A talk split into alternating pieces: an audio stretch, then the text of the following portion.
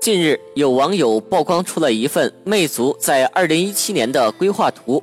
从图片中我们可以看出，魅族的2017年依旧是以联发科为主体的动作，但是在年底十二月份的一款魅蓝 M 手机却标明了 SD626 的字样。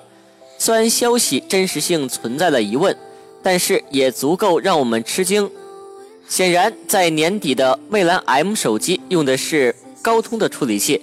而今天最新的消息显示，今天下午，魅族公司和高通关于之前的专利问题已经签订协议，达成和解。这个协议解决了高通和魅族之间在中国、德国、法国和美国的所有专利纠纷。高通和魅族已经同意采取适当步骤，终止或撤回专利侵权诉讼及相关权利无效或其他相关诉讼。魅族李楠也表示，对高通最终会有一个交代。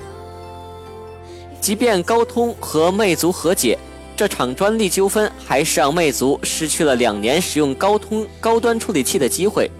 魅族透露，一月十号左右会举行一场年度沟通会，更多关于这场专利纠纷的细节会一一的浮出水面。目前，高通已经与一百一十多家中国公司达成专利许可授权协议。包括华为、小米、OPPO、vivo 等手机厂商。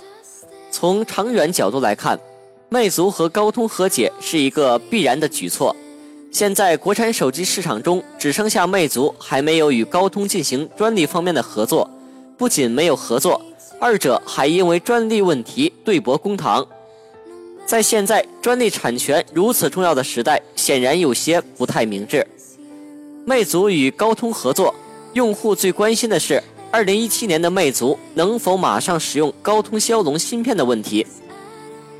魅族方面回应称，明年高通芯片的手机不会很快上市，因为是新的平台，研发和适配都需要很长的时间，用户最快也要等到二零一七年底才能使用高通芯片的魅族手机。